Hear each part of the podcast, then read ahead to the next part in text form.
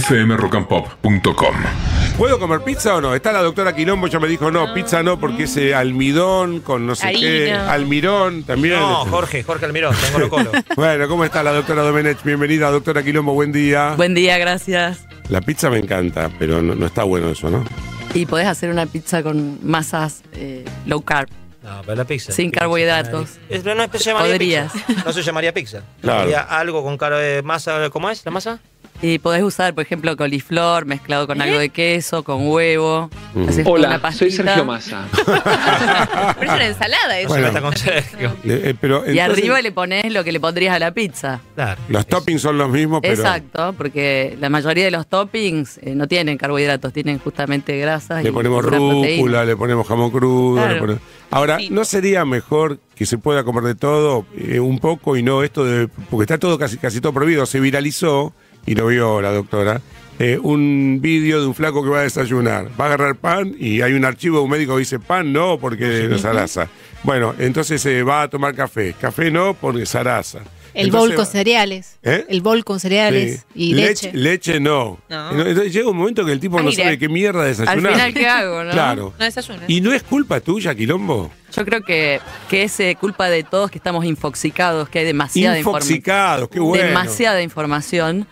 Y por eso yo, a, respuesta a esto, que bueno, que vuelve a viralizar, porque hace rato que anda dando vueltas Sí. eso, eh, bueno, vos tenés que comer lo que quieras. O sea, vos comés lo que quieras, pero antes informate, informate y vos tomá tu, tu decisión, ¿no? Porque, y yo creo que hoy día la opinión vale más que nada, porque vos tenés todo en el chat GPT, le preguntás, ojo que es políticamente correcto el chat GPT. Le hace caso a los ministerios, a los estados, a las guías dietéticas, pero vos te podés informar. Y después vos tomás Porque la si yo le decisión. pregunto a- al chat GPT o GPT si Sí. puedo comer pizza, ¿qué me respondería? Sí, te va a dec- sí, no, bueno, no sé, te va a preguntar, depende de quién sos o depende, o sea, in- importante la pregunta que vos le hagas, que le des bien las indicaciones de cuál es tu problema. Pero vos tenés vida, ¿no? ¿Tenés una vida? Sí. ¿Saliste este fin de semana? Sí, no me importa estuve en el río. chongos, nada. Yo No, quiero saber bueno. si saliste a un restaurante. ¿Fuiste a un No, restaurante? no, bueno, el fin de semana estuve en la lancha de una amiga que estrenó Ah. y estuvimos en el río hasta Está bien. última ¿Y hora. ¿No tomaron cerveza con Sí, queso y salame?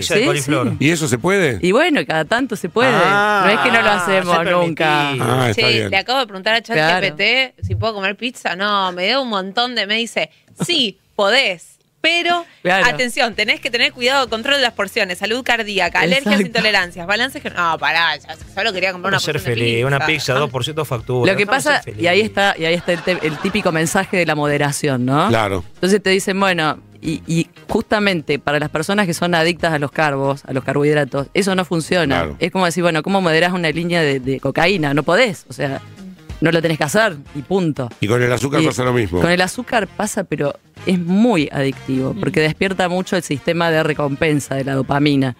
Y es casi tan adictivo como la cocaína. Así que, y el problema es que está en todos lados, vos no lo podés sacar al, digamos, al adicto, no lo podés aislar, mandarlo a la granja. Porque uno cree que el azúcar está en las galletitas de chocolate, en el dulce de leche, en la crema, pero el azúcar está donde oculto. en el arroz, está en los cereales, en las legumbres también. A ver, no quiere decir que sean eh, alimentos que no hay que consumir ni que sean malos, pero como que eso no puede ser la base de nuestra alimentación. Eso Está en es- la fruta. En la fruta, por supuesto. Pero, Pero, bueno, la que es fruta, mejor la fruta comerla así que en jugo, ¿no? la fruta, la naturaleza es sabia. Trae el veneno, pero trae también el antídoto, que es la fibra. Por eso no está bueno comerse solamente el jugo. O sea, si vos, te, por ejemplo, la- el, el- el azúcar de caña, anda a comerte una caña con la fibra que tiene, no la podés comer. Pero si vos le sacás el azúcar, le sacás, digamos, lo que, lo que te hace daño. Nosotros estaríamos preparados para consumirla con la fruta, digamos, criándonos con el mismo sol que se crió esa fruta, haciendo cierta cantidad de actividad física que necesitas en el lugar donde crece esa fruta. Eso sería lo lógico. Lo que pasa es que ahora nosotros tenemos acceso a todo, todo el tiempo y en todas partes. ¿Y el alcohol qué onda? Bueno, el alcohol, en realidad la, siempre la, cara de recomendación Cari, era... La cara de Cari. No quiere decir que a mí no me guste y que yo no tome. Sí. Porque a mí me De encanta... hecho, tuviste este, este fin de semana. Exacto, Le diste a la birra, ¿no? ¿A qué No, al-? ¿O al vino, al vino. ¿Blanco o tinto? Tinto. Tinto, bien. Bueno, Sí. eh, sí, a mí me encanta, la verdad que me gusta, pero bueno, eh, que me guste no quiere decir que yo voy a decir que es saludable. Porque en una época se decía que una copita Una de copa de vino sí. porque tiene resveratrol Sí. y toda la historia de los antioxidantes, pero bueno, en realidad te tendrías que tomar como 70 botellas de vino para tener el efecto del, ser. Bueno, me gustó la recomendación. Me está gustando esta doctora.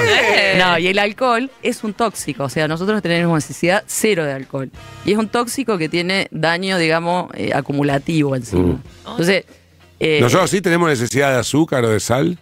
de sal sí. Sí. De azúcar, digamos, de manera muy esporádica. De hecho, Mm. la leche materna es súper dulce. Yo tengo ahora a mi hermana que está que está mamantando, me dice, probá la leche, probá la leche. Y yo decía, ay Dios, por favor, Ay, no, no.